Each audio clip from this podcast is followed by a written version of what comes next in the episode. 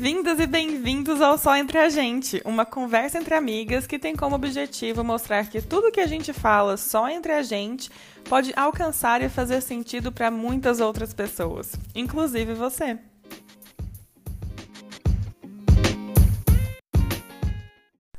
Muito bem, muito bem, muito bem! Bem-vindas de volta ao nosso papo gostoso de sempre. Primeiro de tudo, Feliz Dia da Mulher! Esse episódio está sendo gravado na manhã do dia 8 de março de 2021 e eu gostaria de agradecer a todas as mulheres históricas, mulheres do nosso cotidiano atual, da minha família, minhas amigas e agora também a todas as mulheres que estão me acompanhando nesse dia de hoje. Obrigada por tudo que vocês já fizeram, continuam fazendo e, acima de tudo, muito obrigada por ser quem vocês são. Sério, feliz Dia da Mulher para todas nós.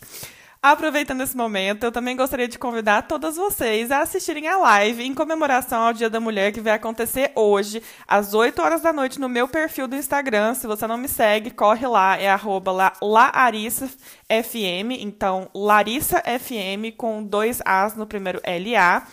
É, hoje nós vamos falar sobre o medo de se expor na internet. E eu tenho certeza que esse tema vai se aplicar muito, senão a todas nós que estamos nos aventurando nesse mundo digital, né? Independente de qual a sua área de atuação, seu nicho ou seu mercado, é esse o tema da nossa live de hoje e eu vou amar ter você lá para bater esse papo comigo, tá bom? Então eu te espero lá hoje no meu perfil, arroba laarissafm, às 8 horas da noite. Continuando, não basta ser só o Dia Internacional da Mulher, o episódio de hoje está mais do que especial e eu estou muito animada porque é respondendo perguntas. E é em comemoração aos meus primeiros mil seguidores no meu perfil do Instagram. Gente, eu só consigo imaginar daqui um tempo, daqui um ano, sei lá daqui quanto tempo, que a gente vai voltar e eu vou escutar esse episódio e eu vou poder ter a noção do quanto que essa comunidade que eu estou querendo fazer cresceu e lembrar dessa comemoração dos primeiros mil seguidores, sabe? Eu tô louca para ver esse dia chegar da mesma forma que eu já sonhava há tanto tempo em conseguir bater esse número que para tantas pessoas parece tão pequeno, mas eu sei o quanto significa para mim, eu sei que todo mundo tem que começar de algum lugar, então esse é meu começo, e eu estou registrando a minha história passo a passo. Se você está aqui me acompanhando hoje, eu espero que eu te dê motivos para você continuar me acompanhando daqui um ano, e aí eu vou ter gente falando, cara, eu lembro de quando você estava comemorando mil seguidores apenas. Então, é justamente isso que eu quero. Então, eu estou muito feliz. E o, o que eu mais quero é poder continuar entregando esse conteúdo de motivação, de vulnerabilidade, com alguns leves toques de humor. Se eu conseguir te fazer rir, eu tô feliz da vida. Mas eu tô muito feliz de fazer esse episódio e de comemorar isso também. Então, muito obrigada por você estar aqui comigo. E por isso, eu acho que é super justo a gente dar as boas-vindas a essa nova leva de pessoas que está chegando por aqui, respondendo algumas, algumas perguntas que vão fazer a gente se conhecer melhor, ao mesmo tempo que talvez eu me arrependa ao longo desse episódio e também depois que ele for ao ar, de tanta exposição que, que vai ser aqui hoje, que eu já estou me preparando. Mas, enfim. Eu sempre pensei o quanto era incrível quando as pessoas que eu acompanhava, tanto no YouTube quanto no Instagram, faziam esse tipo de vídeo, respondendo perguntas aleatórias ou perguntas que outras pessoas mandavam para elas. Porque sempre me dava a sensação que eu estava aprendendo mais sobre aquela pessoa, que eu já gostava tanto de acompanhar e que eu já me sentia mais próxima depois que eu aprendi aquilo sobre ela, sabe? Então, as perguntas que eu vou me fazer hoje, que eu vou responder, fazem parte do programa Que História é Essa por Chá, apresentado claramente pelo apresentador apresentador e comediante Fábio Porchat, se eu não me engano é pela GNT, em que em um dos quadros do programa ele faz sempre as mesmas perguntas para os convidados famosos e a gente consegue ver as, as, diferentes respostas e tudo mais. Isso porque as perguntas não têm nada a ver necessariamente com a carreira ou a fama daquele convidado. E isso dá ainda mais graça para a coisa toda, porque no meu caso, eu sou uma pessoa que não sou famosa, pelo menos não ainda, a gente está trabalhando para isso, mas eu posso ter a oportunidade de responder essas perguntas, entendeu? Caso você nunca tenha assistido esse programa dele, eu super recomendo. É só colocar Fábio Porchat no YouTube, que os vídeos do programa vão ser os primeiros a aparecer. Então, termina de ouvir o episódio, depois você procura lá para comparar as respostas, tá? Porque fala sério, se for pra gente começar a ser honesta aqui, muito provavelmente eu não teria a chance de responder essas perguntas em algum outro lugar que não fosse o meu próprio podcast ou as minhas próprias redes, né? Claro que um dia eu posso muito bem ser convidada para ir no programa do Porchat ou ser entrevistada por ele, vai que, né? Mas, por enquanto, enquanto esse dia não chega, eu pego a oportunidade de responder essas perguntas por aqui mesmo, no caso, né? Afinal, vai que quando eu realmente chegar no ponto que o Porchat vai me conhecer, que ele vai me chamar para ser entrevistada por ele, ou que eu tenho a oportunidade no programa dele, vai que essas perguntas já tenham sido trocadas, entendeu? Então eu não posso perder a chance de não responder elas e deixar as histórias que eu tenho para contar passarem em branco. Então assim, gente, as, as perguntas estão aí no YouTube, não interessa se você é famoso ou não, pega elas para responder depois, porque é incrível, é, um, é muito divertido, eu estou muito animada porque eu sempre quis fazer esse tipo de coisa. Isso sem contar que, para ser ainda mais sincera, eu sempre fui 100% o tipo de pessoa que entrava pro banho e ensaiava o meu momento de dar uma entrevista pro Jô, gente. Eu faço parte dessa geração. Eu lembro quando o programa acabou e eu não conseguia descrever tamanha a minha decepção com a morte do meu próprio sonho, que o Jô não ia me conhecer, eu não ia chegar até ele, entendeu? Eu lembro quando a Jut Jut, quem, quem lembra desse, desse, dessa ilusão que aconteceu? quando ela foi no programa dele. Então, assim, não faz tanto tempo que o programa acabou, então a esperança ainda existia dentro de mim, entendeu? Isso sem contar que, quando o coitado do Arthur, meu namorado, começou a me conhecer melhor e começou a analisar se valia mesmo a pena, assim, encarar as minhas maluquices, ele cagou de rir da minha cara quando eu contei para ele que eu fazia exatamente isso, de fazer entrevistas imaginárias durante o meu momento do meu banho. E até hoje ele faz piada com a minha cara quando ele tem oportunidade com isso, sabe? A gente tá aí quase cinco anos juntos e até hoje eu tô aturando essa palhaçada. Mas, sem mais delongas, eu tô muito animada para começar a responder essas perguntas. Eu acho que são um total de 10 perguntas, então eu vou tentar minimizar as minhas respostas, senão a gente fica aqui até amanhã, tá bom? Mas bora lá, bora lá, bora lá, bora lá. Primeira pergunta: Qual a primeira lembrança que você tem da vida? Cara, eu queria muito ter uma lembrança que fosse antes disso, porque a primeira lembrança que eu acho que eu tenho, porque eu também não sei, né, se eu vi tanta foto desse acontecimento que foi a minha festa de quatro anos de idade, que foi da Cinderela. Mas eu sei de, eu lembro de coisas que não estão nessas fotos. Então eu sei que pode ser a minha primeira lembrança da vida. Eu lembro que eu tava com um vestido da Cinderela, e aí eu lembro da minha mãe me pegando no colo, ou esse momento dela me pegando no colo e mudar a minha roupa, porque a festa tava acabando, alguma coisa assim. E ela me colocou num vestido de girassol, que ele era azul marinho escuro, com girassol e eu lembro de eu correr para a pista de dança, porque foi num salão que, que eles fizeram essa festa de aniversário para mim. E eu lembro de ir para a pista de dança para estourar os balões, que sabe aquelas correntes de balão que todo mundo começa a estourar no final da festa? Meu tio estava estourando esses balões. E eu lembro desse momento dos, ba dos balões estourando, daquele globo de festa, sabe? Eu tenho isso na minha memória. Então é muito engraçado. Eu queria muito ter uma memória um pouco mais cedo, né? Porque quatro anos pode ser um pouco mais tarde, mas eu tenho isso muito nítido na minha cabeça. Por incrível que pareça, outra memória que eu tenho também, é, que eu era muito novinha, é eu me arrumando para ir para a escola. Eu estudava de, eu estava à tarde ainda, então eu tinha acabado de tomar banho, tinha terminado de almoçar, estava colocando o uniforme e minha avó estava me ajudando a colocar o tênis. E aí eu lembro dela terminar de colocar a minha meia, aquela que era colorida, sabe aquelas meias que tem a borda da meia onduladinha, sabe? Meia de criança. E eu lembro dela puxar a meia, sabe? Até ficar um pouquinho mais alta. Não ficava na canela nem nada, mas ela ficava um pouquinho mais alta. E aí eu lembro é, da minha mãe falando, tipo assim, pra que você vai colocar a meia da menina desse jeito? Tipo assim, puxar desse tanto. E minha mãe respondendo a minha, minha... A minha avó respondendo a minha mãe, mas falando comigo, tipo assim, ah, Larissa, ela não entende que a sua meia é linda e precisa ser mostrada, sabe? Alguma coisa assim. Eu tenho muito nítido isso na minha cabeça. Porque eu lembro da meia que era laranja com bichinho, sabe? São essas duas lembranças que eu tenho, assim, que eu, que eu vou até o final da minha memória e eu sei que elas são bem cedo na minha vida. Então eu gosto muito dessas duas. Próxima pergunta, que já vai começar a mudar o nível. Olha só. Qual a maior loucura que você já fez na sua adolescência? Por que, que eu falo que vai mudar o nível? Porque agora a história vai ser um pouco mais longa. Mas, vamos lá. A gente está abrindo uma porta de intimidade aqui que eu não sei se a gente ainda está pronto para entrar nesse nível. Mas como eu estou aqui na minha casa falando sozinha, eu posso fingir que ninguém vai ouvir, mesmo sabendo que, nossa senhora, muita gente vai ouvir. Mas, incluindo a senhora minha mãe, eu vou contar. Eu lembro dessa, dessa história como. Ai, meu Deus, como se ela tivesse acabado de acontecer.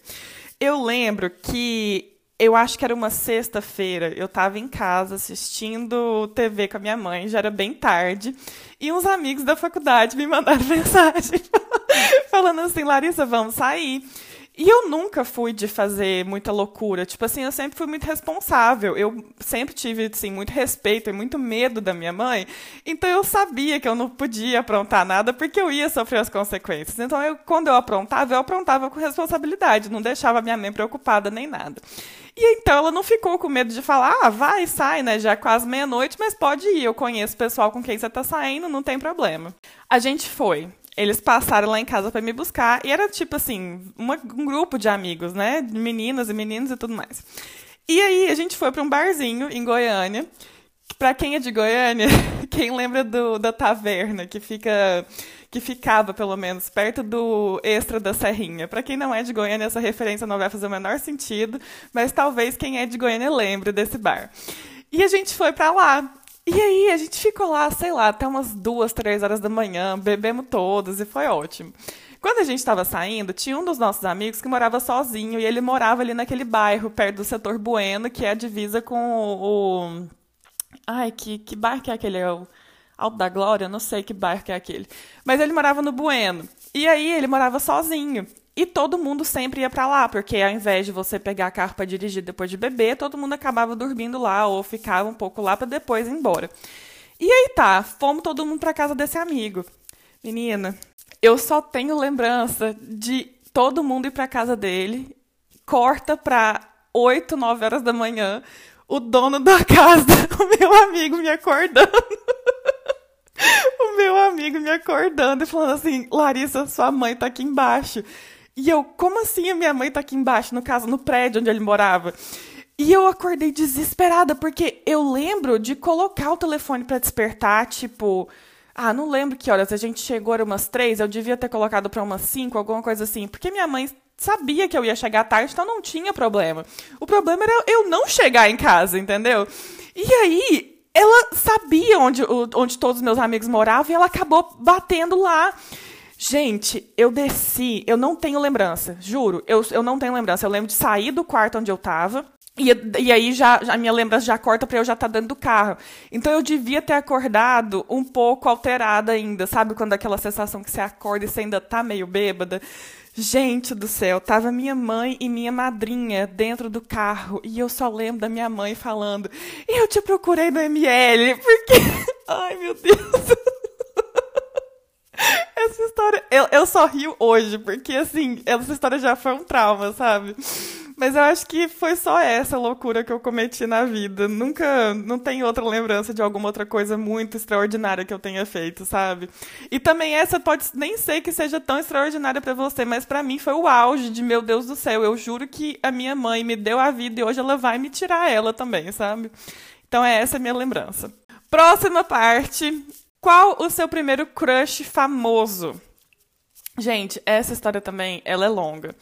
Porque é o seguinte, eu lembro que eu tinha uma amiga que gostava muito de uma banda e ela era tipo alucinada. Isso era, sei lá, quinta, sexta série, então era bem novinha ainda. E eu nunca tive essas coisas, eu nunca tive essa alucinação por alguma coisa que fosse longe da minha realidade. Quando eu comecei a gostar de banda, inclusive, que é outro episódio que eu quero gravar, era uma banda nacional, por exemplo, sabe? Então eu não tive, eu nunca tive essa admiração por uma coisa que fosse muito longe da minha realidade.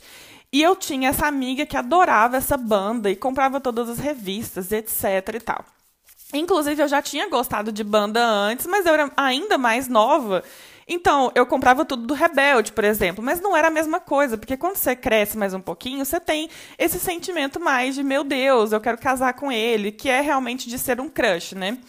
E aí, eu lembro que eu fiquei com isso na cabeça. Eu fiquei, gente, mas eu não tenho nenhum menino, assim, famoso que eu, que eu goste desse jeito para ser fã e tal.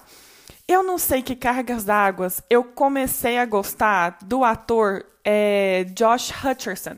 Para quem conhece, ele é o que faz o Pita de Jogos Vorazes. É aquele ator. E eu comecei a, a gostar dele porque por conta do filme Ponte para Terabitia. Então eu lembro que era na época do Orkut. Eu entrei em todas as comunidades do Josh Hutcherson, eu entrei em tudo que tinha dele. E naquela época, para quem lembra do Orkut, Tipo assim, você entrava num buraco de minhoca, que era um buraco negro, e você não saía mais ali de dentro. O que, que eu quero dizer com isso? Eu comecei a colecionar foto de quando ele era criança, é, eu sabia da história de vida dele inteira, onde ele nasceu, onde é que ele morava, o que, que ele gostava de comer. Então, assim, era, era desse nível, sabe? Porque a minha amiga era desse jeito também. Eu lembro que ela tinha fotos, tipo assim, fotos raras. Meu Deus, eu, eu achei isso numa revista de 10 anos atrás, sabe? Que tava na internet. Então era esse nível. Mas ainda assim, não era aquele crush que eu, que eu, que eu tipo assim tremia a perna, ou eu ficava com borboleta no estômago, nada, porque eu gostava dele, achava o máximo, então foi uma pessoa que eu achei para ser fã, sabe? Foi mais ou menos isso. Mas o meu primeiro crush famoso foi o Josh Hutcherson. Bora para a próxima pergunta. Se você pudesse presenciar um evento histórico, qual seria? Cara, eu vou ser muito sincera. Essa para mim é uma das perguntas mais difíceis, porque eu não consigo pensar numa resposta muito definitiva, sabe? A minha cabeça fica indo e voltando entre a construção das pirâmides, a queda do muro de Berlim, o movimento feminista, a queima do, do sutiã, sabe? É, eu não consigo me decidir em qual deles eu queria estar presente. Essa eu vou ter que deixar a desejar, porque eu não consigo pensar em apenas um momento que eu escolheria para voltar e presenciar. Mas. Ai, eu juro, eu não consigo decidir. Não consigo. Mas está entre esses. Então, essa fica sendo a minha resposta, tá bom? Próxima pergunta. Qual profissão que você não levaria jeito de jeito nenhum? Eu acho que essa longa lista a gente pode começar com advogada, né? Para quem não sabe, eu fiz dois anos e meio da, da faculdade de Direito em Goiânia, pela PUC Goiás, e eu não me arrependo nem um pouco de ter trancado esse curso, que foi a oportunidade que eu tive de vir para cá, inclusive, para quem não sabia. Mas eu já sabia desde o começo que eu não queria seguir aquela carreira. Então, a gente pode começar essa lista por advogado. Na realidade, a gente pode até alongar essa resposta falando que seja qualquer coisa que envolva o direito, né? Ser juiz, promotora, qualquer coisa que envolva direito, eu já não me sinto confortável, porque só de fazer a faculdade, eu já via que aquilo não era para mim, tanto pela justiça brasileira, tanto pela corrupção que existe no país. Então, é uma coisa assim, eu juro que mexeu muito comigo de ter esse conhecimento, sabe?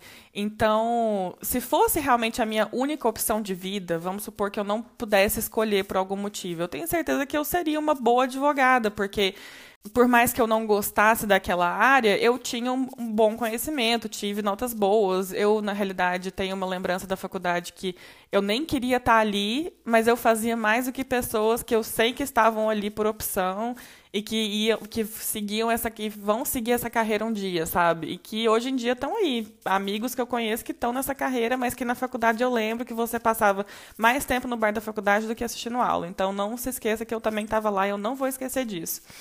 Então, eu tive a oportunidade de seguir os passos da minha digníssima madrinha, mas eu sei que eu não conseguiria. Minha madrinha, inclusive, se ela ouvir esse episódio, um beijo, eu te amo muito. Você é uma das advogadas que eu mais admiro na minha vida, mas fica nisso, a minha admiração. Próxima pergunta. Se você pudesse ser alguém hoje, quem você seria? Então precisa ser uma pessoa que esteja viva. Quem você seria? Quem não responder que queria ser o presidente do Brasil só para poder renunciar, tá respondendo essa pergunta errado.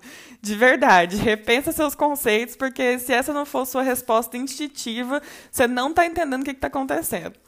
Mas, tirando a resposta óbvia, eu acho que nesse momento eu gostaria de ser a Elizabeth Olsen. Feiticeira Escarlate de WandaVision. Sério, gente, eu tô alucinada com essa atriz. Eu tô apaixonada nessa mulher. Ou atriz que sabe ser linda, ser incrível, talentosa, maravilhosa. Eu tô muito investida nessa, nessa fase da Marvel. Eu tô, assim, alucinada de verdade. Eu queria muito poder saber mais da história dela que não seja relacionada às irmãs, né?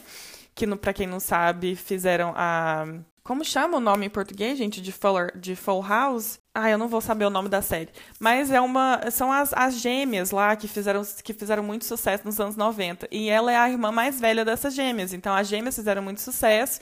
E ela, como atriz, pelo menos no meu conhecimento, ela explodiu agora com a Marvel, né? Eu sei que ela fez outros trabalhos, mas ela explodiu agora com a, com a Marvel. E, sinceramente, com o dinheiro que essa mulher tá fazendo, eu ia me dar um dia de spa caríssimo e aproveitar. Eu acho muito bom também quem responde essa pergunta dizendo que queria ser a Michelle Obama, ou a Meghan Markle, ou a Beyoncé, alguma coisa assim, sabe? Gente, você já parou pra pensar um dia na vida dessas mulheres? De verdade, eu nem sei se daria para aprender realmente o que, que as pessoas que geralmente respondem essas, esses nomes o que, que essas pessoas têm em mente que gostariam de aprender com elas, né? Porque um dia na pele delas deve ser uma correria do cão. Imagina o tanto de coisa que essa mulher tem que resolver, o tanto de gente que essa mulher tem que falar. Assim, eu consigo entender a intenção por trás de responder esses nomes, mas eu preferiria muito mais ser elas por um dia, desde que elas estejam de férias, porque aí dá para você sentar na frente do espelho, conversar e absorver todo o conhecimento que elas têm, sabe? Porque caso contrário, não, não tem tempo que dê para você aprender alguma coisa que não seja correria, logística e tudo mais, porque é um sufoco passar um dia na vida desse povo, sério. Para pra pensar. Próxima pergunta. Como você queria que fosse o fim do mundo? Cara, desde que eu ouvi a primeira vez essa, essa pergunta no programa do Porchat, eu não paro de pensar nisso, porque toda vez eu penso numa resposta diferente que é muito similar, que acaba indo para o mesmo lugar, sabe?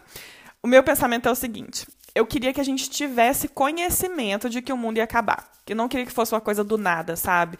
Eu queria que, tipo assim, a NASA, sei lá, a mídia começasse a falar, cara, foi. É descoberto um meteoro, vamos supor, sabe? Mas ele vai chegar daqui a um ano, e isso é certeira, é, isso é certeza, já foram feitos todos os cálculos, a gente sabe que daqui a um ano o planeta Terra vai ser destruído.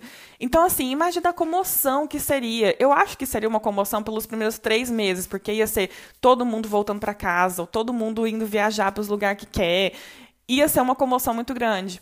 Então, ia tirar um ano para você resolver sua vida, para você resolver todos os seus, os seus problemas, para você dar real, realmente um final para sua vida. Para que no momento X você estivesse onde você queira estar, entendeu? Então você vai poder assistir o fim do mundo, assistir tudo que vai acontecer do meteoro chegar e do planeta explodir, mas você vai conseguir se programar para isso, entendeu? Então, na minha cabeça, esse é o melhor tipo de fim do mundo que pode acontecer. A gente tendo esse conhecimento e fazendo o possível para que seja o, não o melhor, mas para que seja o mais dolor, o menos dolorido possível, que você esteja onde você quer estar, entendeu? Então eu estaria do lado da minha família num grande abraço e despedindo de todo mundo e vendo aquele, aquela luz gigantesca no céu, sabe? E aí do nada tudo acabou, porque você não vai conseguir nem sentir dor, sabe? Vai ser um impacto tão grande que provavelmente a gente já morrer na hora. Então, na minha cabeça, na minha perspectiva, esse é o melhor tipo de fim do mundo que pode acontecer. Próxima pergunta. O que você quer escrito na sua lápide? A minha mãe, ela vai ouvir essa, essa pergunta, ela já vai estar assim, ai meu Deus do céu, minha filha, por que você é desse jeito? Mas, se eu puder escolher, já está decidido. E eu quero que seja, eu vim não porque eu quis. E se eu puder escolher, eu não quero voltar. Pra quem não sabe, a minha família é metade da minha família é católica e metade da minha família é espírita. Então eu tenho conhecimento de ambas essas religiões e eu acredito que, pelo que eu fui ensinada, porque eu realmente acredito que a gente não escolhe vir para cá. A gente, assim, não é que a gente não escolhe, a gente aceita, a gente sabe por que, que a gente veio, mas quando a gente vem para esse plano, a gente esquece. Então a gente tem o, o, o propósito disso tudo é você realmente achar a resposta do porquê que você veio mandada para cá. Então, qual que é a sua missão, o que, que você precisa aprender. E na religião que eu acredito, você acaba voltando caso você não tenha cumprido a sua missão. Então é por isso que existem várias vidas, porque você está aprendendo, você está evoluindo e por isso que você volta. Então eu já quero deixar decidido, se Deus puder me ouvir, eu quero não precisar voltar, eu quero muito tirar todas as minhas amarras nessa vida, deixa eu aproveitar a eternidade, sendo uma poeirinha no universo, olha, eu quero aproveitar essa vida, se eu, se eu puder, eu prefiro não voltar. A minha mãe já está assim, meu Deus do céu, por que, que a minha filha saiu desse jeito que eu conheço? Mas essa é a resposta. E outra, e outra, já quero deixar aqui marcado, porque vai estar tá gravado, então todo mundo vai poder me ajudar caso alguma coisa um dia aconteça comigo. Eu quero que doe todos os meus órgãos, tudo, tudo, doa pele, doa unha, doa, doa córnea, doa todos os meus órgãos, doa sangue, doa cílio se puder.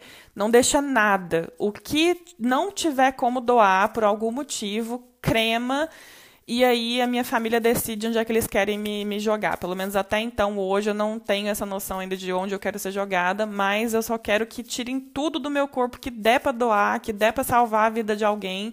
Por favor, se acontecer alguma coisa comigo, vocês têm essa prova em gravação, tá bom? Ótimo. Próxima pergunta.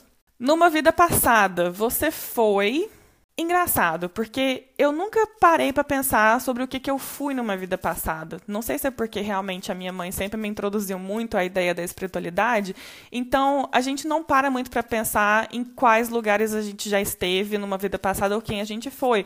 Porque a minha mãe, por exemplo, ela morre de medo de fazer regressão, é, porque você pode descobrir alguma coisa que você não quer, porque na religião que a gente acredita, você sempre vem no seu mesmo grupo familiar. Então, por exemplo, eu posso ter sido mãe da minha mãe, eu posso ter sido mãe da minha madrinha, alguma coisa assim. Então, fazer uma regressão, você tem que estar muito preparado para descobrir alguma coisa que talvez você não esteja preparado. Então, eu nunca parei para pensar nisso. Mas eu acho que eu devo ter vivido numa época meio não medieval, mas sabe, sabe quem já assistiu Penny Dreadful? Sabe aquela série? Então, eu acho que é meio aquela época ali, não sei, do século XVIII, século XIX. Eu acho que eu devo ter vivido naquela época. Não, não sei, mas eu tenho essa impressão. Eu não consigo elaborar muita coisa disso, justamente porque a gente nunca parou para pensar muito. E é muito engraçado, é muito inédito para mim que eu não tenha parado para pensar em alguma coisa 14 milhões de vezes antes. Então, essa daí eu vou deixar para uma próxima. Próxima pergunta. Qual foi a maior loucura que você já viveu pela sua profissão? Cara, querendo ou não, a minha profissão tá começando agora, né? Que eu tô querendo que eu seja a minha própria profissão, que eu seja uma ótima criadora de conteúdo digital. É uma nova profissão que até cinco anos atrás ou dez anos atrás, quando eu estava pensando em fazer faculdade, essa profissão necessariamente não existia ainda. Então, eu não posso dizer que eu já tenha feito alguma loucura pela minha profissão, mas eu acho que a maior loucura é essa, de você estar tá se expondo na internet, você tá querendo criar um conteúdo responsável e de uma forma saudável para tentar atingir, atingir pessoas que estão se sentindo desmotivadas a estarem na internet ou que já não veem mais sentido, justamente porque a, a gente já está tão saturado de informações que não agregam em nada. Eu acho que a maior loucura que você tem é ir contra essa corrente, sair desse ciclo vicioso e tentar criar algo novo. Então, por enquanto, a minha maior loucura pela profissão que eu escolhi de coração é essa. Mas uma loucura que eu já vivi na, na, história profissional da minha vida é ter largado a faculdade de Direito, né? Largar uma faculdade nunca é fácil, eu não larguei porque eu quis, foi uma, uma decisão muito bem tomada e pela minha saúde mental e pela pela história da minha vida, eu sabia que aquela era a melhor decisão para mim. Mas, gente, trancar uma faculdade nunca é fácil. Então, quem está nessa situação agora, saiba que você tem todo o meu apoio se é isso que você quer. E eu tenho certeza que você sabe o que é melhor para você. Porque desde o ensino médio eu já sabia que eu devia ter entrado para o ramo de comunicação e eu não consegui. Então, ouve sua intuição e segue o que seu coração mandar, tá bom? Se você já fez alguma loucura pela sua profissão, me conta, porque eu adoro ouvir essas histórias, tá? Então, quem sabe daqui a um ano eu já tenho uma resposta diferente para isso, né? Mas, enfim. Próxima pergunta. Qual foi a coisa mais surreal que já inventaram a seu respeito? Juro, quando eu estava escrevendo as minhas anotações para isso, eu queria muito, e eu vou falar, eu queria muito é, falar que a coisa mais surreal que já inventaram a meu respeito é que eu sou um 71. Isso é uma piada interna familiar, ninguém vai entender. Mas eu sei que as poucas pessoas que vão ouvir esse episódio vão morrer de rir. Mas uma coisa que eu queria falar a respeito dessa pergunta é que, pelo menos em Goiânia, se você é de outra cidade, talvez isso aconteça na sua região também. Mas em Goiânia, que é uma cidade grande, mas com pessoas que vivem lá a vida inteira, e então são pessoas que crescem se conhecendo, sabe? De gerações e gerações passadas. Então, é muito comum que pessoas comecem a inventar um boato e aquele boato cresça exponencialmente. São diversas as histórias de pessoas da minha idade que já tiveram algum mal entendido muito grande por conta de um boato que perdeu o controle, sabe? São, de, são assim, inúmeras as histórias de como isso aconteceu. Porém, das duas, uma. Ou eu não era uma pessoa muito interessante para fazer um boato ao meu respeito, ou o boato nunca chegou até mim, o que eu acho muito difícil, ou eu nunca fiz nada realmente que levasse as pessoas a, a, a, divergirem aquela versão da história, sabe? Então eu sempre fui muito na minha, gente. Olha que a, a maior loucura que eu já fiz na minha adolescência foi ter dormido fora de casa. Imagina. Eu nunca consegui fazer muita coisa é, fora da casinha desse jeito, sabe? Para que as pessoas inventassem alguma coisa a meu respeito. Foi só essa piada familiar mesmo que até hoje eu morro de rir de me chamarem de 171. Mas, enfim. Bora para a próxima pergunta. Qual pessoa já, que já não está mais entre nós que você gostaria de ter trabalhado? Olha, não é necessariamente uma pessoa, mas é a editora Abril. eu gostaria muito de ter trabalhado na editora Abril, que ela já não está mais entre nós, infelizmente. É, eu acho que foi em 2019 ou 2020, deve ter sido 2019, que a Abril fechou as portas. Ela é, descontinuou diversas revistas nacionais que cresceram junto com a gente, revista Capricho, é, Glamour, se eu não me engano, Cláudia também, várias revistas femininas e revistas que fizeram parte do jornalismo e da mídia brasileira.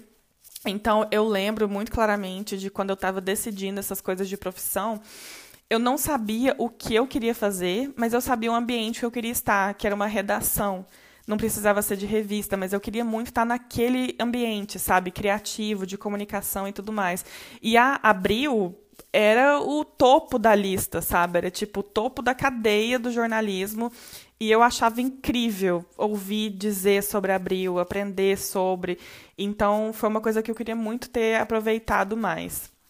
Espero ainda poder trabalhar de alguma forma com pessoas que fizeram parte da editora Abril e eu sei que teria sido uma, uma experiência muito incrível. Então, se eu pudesse, eu gostaria muito, muito mesmo de ter trabalhado lá. O gênio da lâmpada te concedeu um pedido e ele só dura 24 horas. O que, que você pediria? Cara, eu acho que além do óbvio, né, que a gente pede para saber os números da loteria, a gente pede para ficar rico, mas por mais que dure só 24 horas, a gente já faz um estrago, né?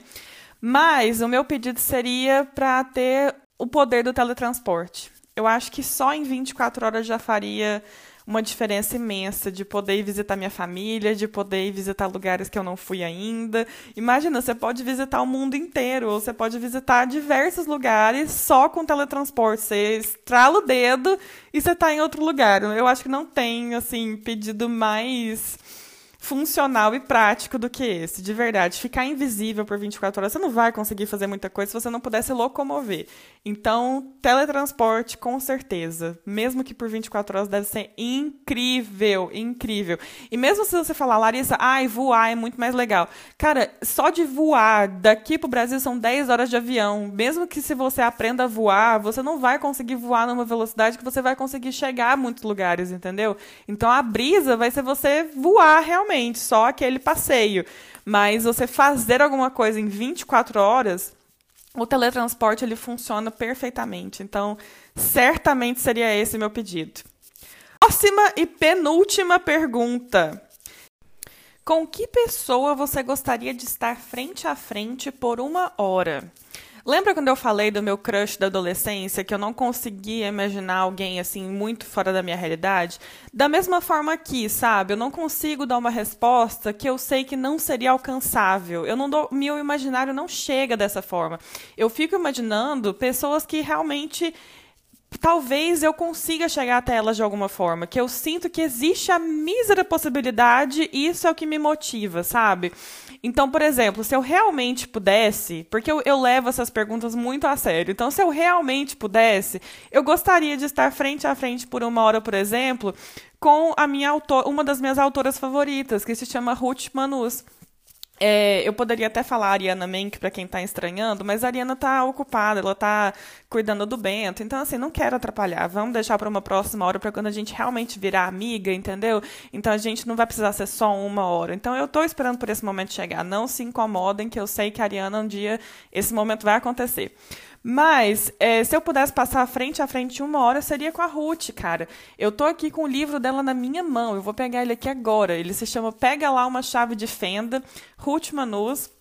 E eu não consigo não pensar nela, porque ela é uma autora brasileira. Eu conheci ela ainda anos atrás, quando eu fazia faculdade, quando eu tive meu primeiro emprego corporativo.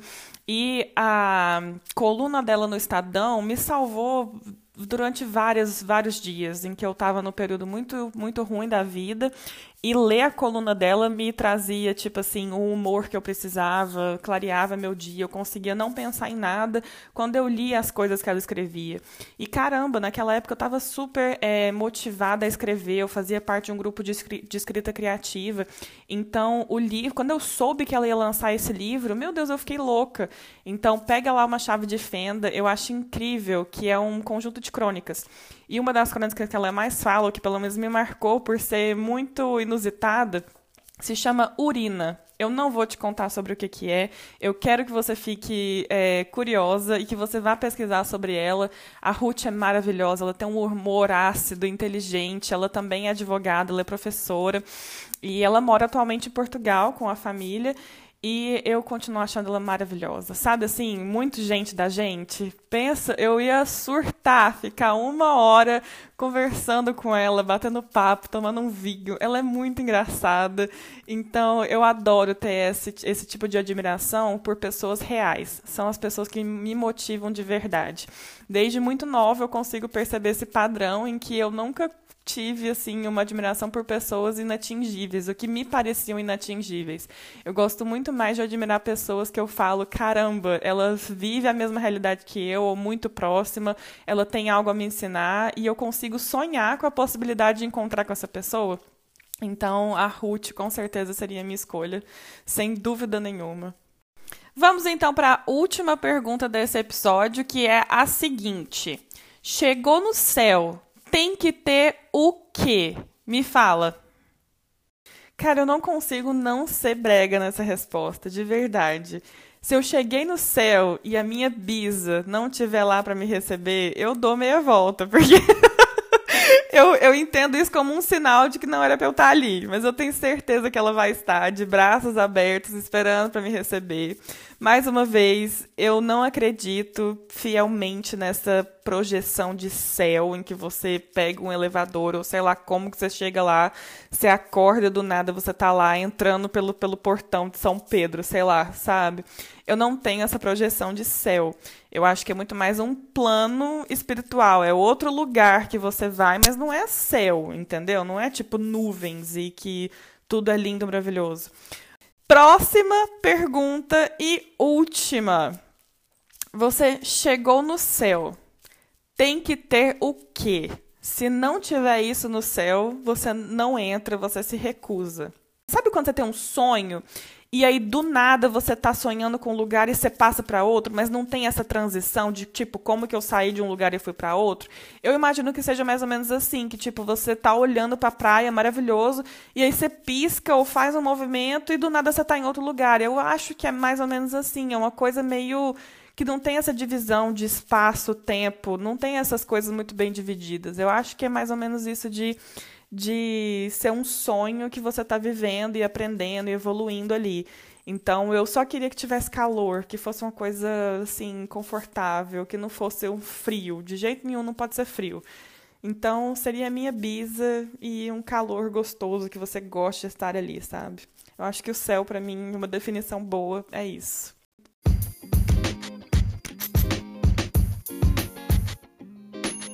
Muito bem, eu tentei ser o mais sucinta possível para quase 10 perguntas, 15 perguntas. Quem contou? Se você anotou todas as perguntas, eu quero muito ouvir as suas respostas, de verdade, gente.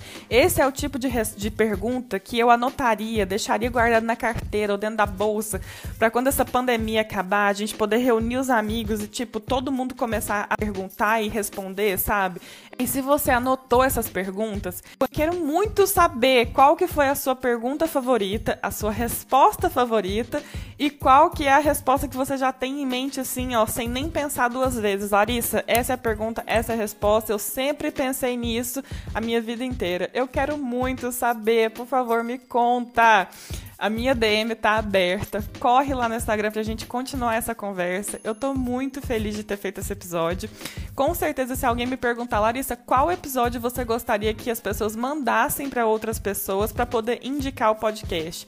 Com certeza seria o episódio de hoje, porque eu não sei vocês, mas eu adorei ter feito. Eu espero que vocês tenham gostado de ouvir, que eu tenha tirado uma risada ou outra de vocês, ou que vocês tenham falado, cara, não imaginava que você pensava dessa forma.